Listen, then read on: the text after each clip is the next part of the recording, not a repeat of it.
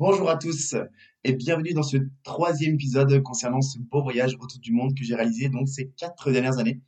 Donc aujourd'hui au sommaire, je vais euh, vous parler donc de mon arrivée sur Sydney. Donc j'ai pu entamer un petit peu cette arrivée-là à la fin du deuxième épisode. Ensuite, je vais vous parler des différentes euh, démarches administratives que j'ai faites directement à l'arrivée. Donc la première semaine personnellement, euh, même les trois premiers jours, j'ai bombardé pour être tranquille après. Et ensuite, euh, donc je suis resté trois mois sur Sydney. je vais vous parler un petit peu donc de mon premier road trip sur la côte est. En tout cas, dès que vous arrivez sur euh, donc sur Sydney, vous rentrez dans le quartier de King Cross, qui a été donc euh, le quartier de référence pour faire la fête directement quand je suis arrivé. Donc c'est vraiment vraiment sympa. Vous êtes tout de suite dans l'ambiance. Il me semble que je suis arrivé aux alentours de 7 heures du soir. Donc vous allez pouvoir faire des connaissances assez rapidement.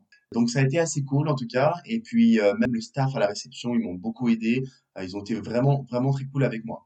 Donc par rapport aux démarches administratives, je vous conseille directement d'effectuer celle-ci à votre arrivée le plus vite possible. Comme ça, c'est fait. Donc dans un premier temps, vous avez le TFN qui est le Tax File Number. C'est un numéro qui vous permet de travailler donc légalement en Australie.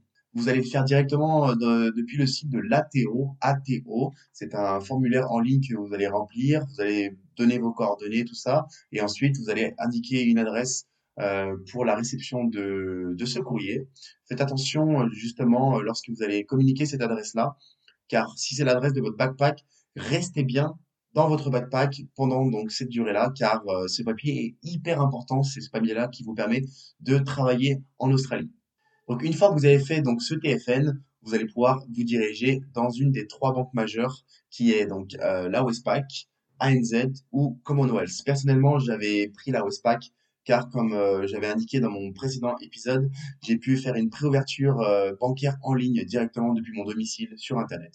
Du coup, j'ai rentré toutes mes coordonnées et j'avais qu'un numéro de dossier à donner au banquier donc euh, pour qu'ils finalisent l'ouverture. Ça a été super rapide et au moins bah, pour ceux qui ne parlent pas anglais ou vraiment très peu, ça vous complique un petit peu moins la tâche. Une fois euh, que vous êtes passé à la banque, vous pouvez aller chercher votre euh, opérateur téléphonique. Donc j'avais pris donc une carte SIM prépayée. Vous avez deux grands opérateurs. Vous avez le premier principal qui est Telstra, le plus cher aussi, mais qui a une très très bonne couverture réseau. Et vous avez dans un temps Optus qui est un intermédiaire entre les locos du style Vodafone, Virgin et Telstra. Personnellement, j'avais pris Optus.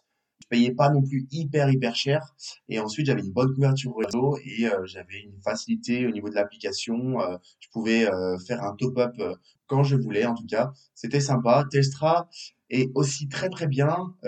personnellement, par expérience, si vous voyagez en Australie et vous allez un petit peu à la conquête des terres inconnues un peu partout, je vous conseille vraiment de chercher soit Optus, soit voire même Telstra, qui a une meilleure couverture réseau. Car si jamais vous êtes stuck, si vous êtes vraiment coincé au beau milieu de nulle part, donc vous êtes content d'avoir une personne que vous pouvez joindre en cas de problème. Donc voilà en ce qui concerne les trois euh, éléments directement euh, à votre euh, arrivée. Ensuite, en ce qui concerne le, TAF, alors le TAF, vous avez un site qui s'appelle Gumtree, qui est l'équivalent de Le Bon Coin. Gumtree, vous trouvez tout ce que vous voulez, vous pouvez acheter ce que vous voulez, vous pouvez vendre ce que vous voulez, et surtout, vous trouvez beaucoup de propositions d'emploi, court terme, long terme, peu importe. Gumtree, franchement, ça a été euh, le top quand, quand vous arrivez directement en Australie, vous cherchez à vous faire des thunes rapidement, que ce soit dans le bâtiment, dans le service, dans la restauration. Il y a beaucoup, beaucoup de, euh, de boulot, euh, surtout dans les grandes villes telles que Sydney. Moi, personnellement, j'ai trouvé un boulot directement. La première semaine, même mon niveau d'anglais, hein, il était vraiment pourri. Euh, j'ai trouvé un boulot dans le bâtiment.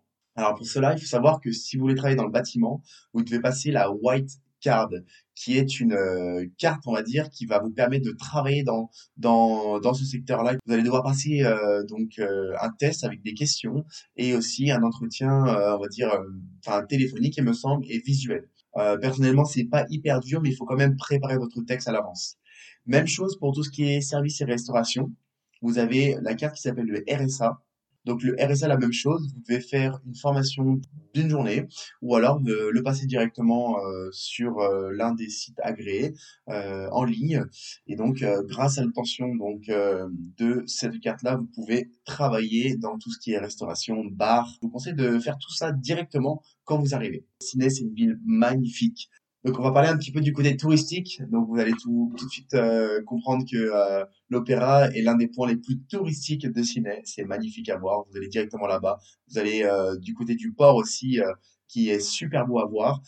le jardin aussi botanique et les différents bars et les quartiers euh, qui entourent euh, tout ça. Donc euh, Sydney, c'est une ville qui est très complète où vous allez vraiment dépayser, les gens sont super sympas. Et aussi surtout quand vous arrivez à l'hôtel, ils vont vous donner des brochures et vous allez pouvoir visiter l'ensemble des points touristiques.